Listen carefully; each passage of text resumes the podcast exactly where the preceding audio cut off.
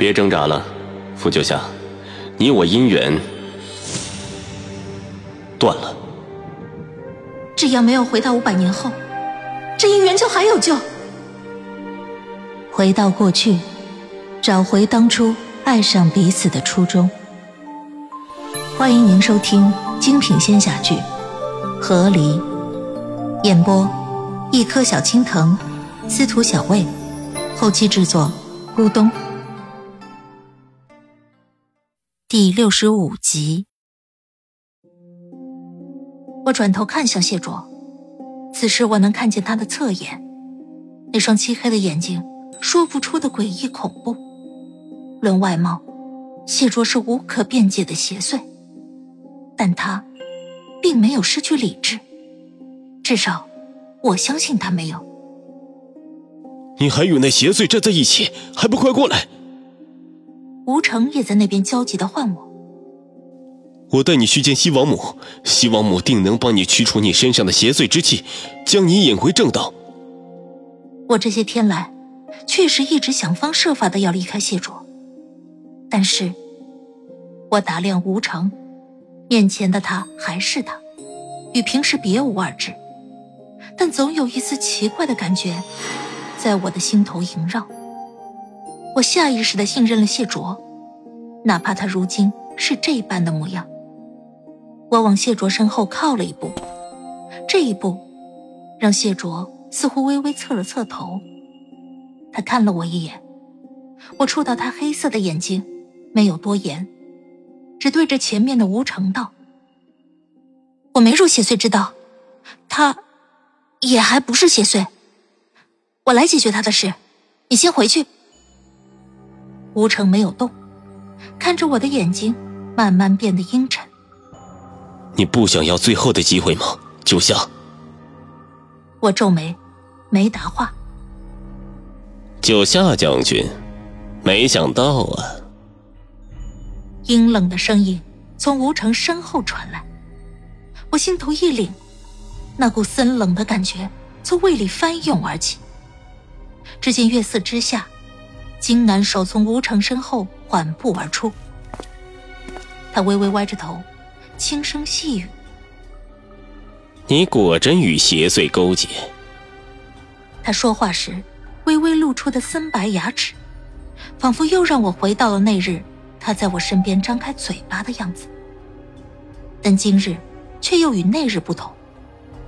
金南守看似与我说话，但他的眼睛却盯着谢卓，诡异的发亮。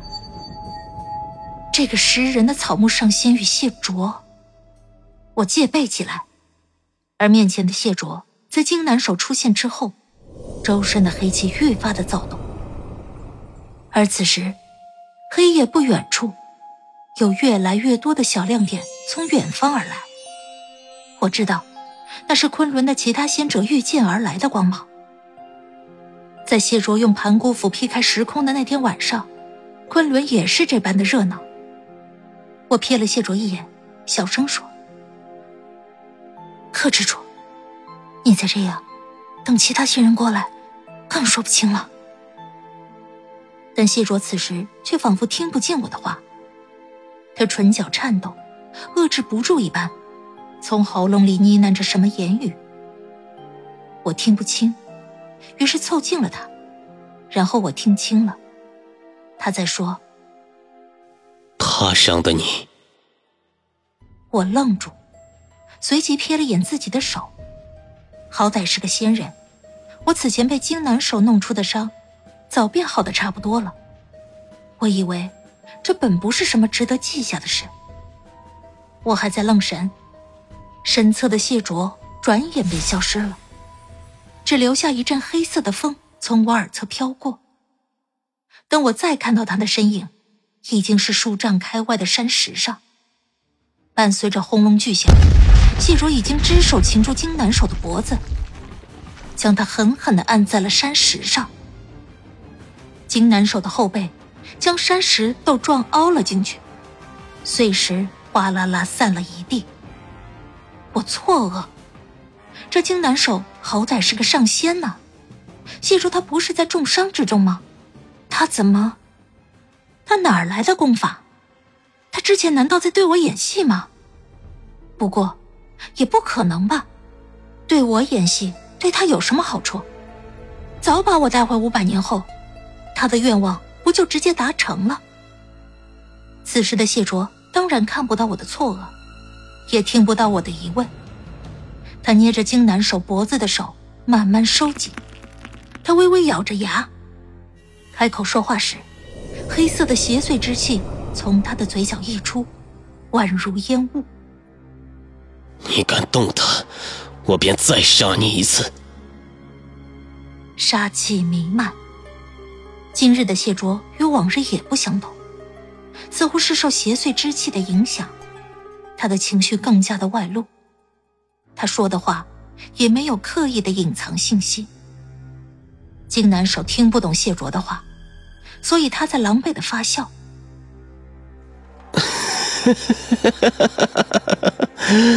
阁下，谈何再杀我一次呢？而我听懂了，在我与谢卓生活过的那个时空里，食人上仙金南守是谢卓杀的。他从未告诉过我，也从未告诉过任何人。直至今日，他被邪祟之气影响了。我遥遥的看着他，抿着唇角。迟来的答案，其实已经不重要了。我正想着，面前另一道阴影笼罩了我。九霄，吴成站在我的面前。你不见西王母，那我便送你见阎王吧。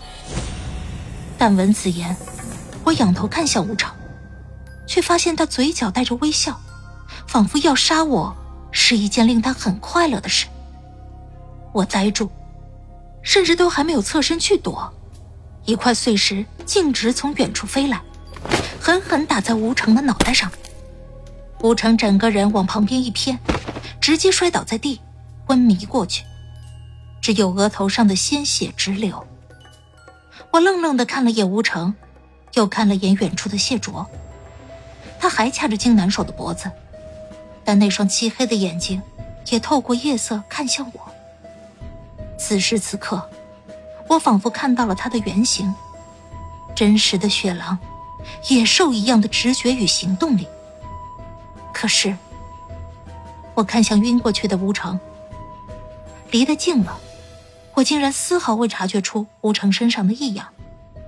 他不是假的，没有邪祟之气，也不像被操控的模样，他就是吴成，与我同营多年的昆仑守备军。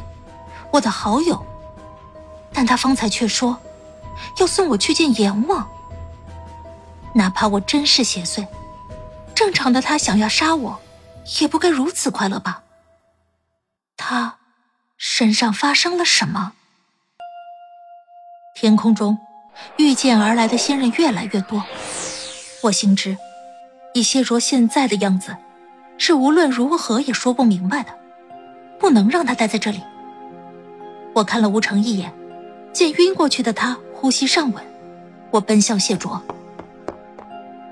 赶紧走！我对谢卓喊：“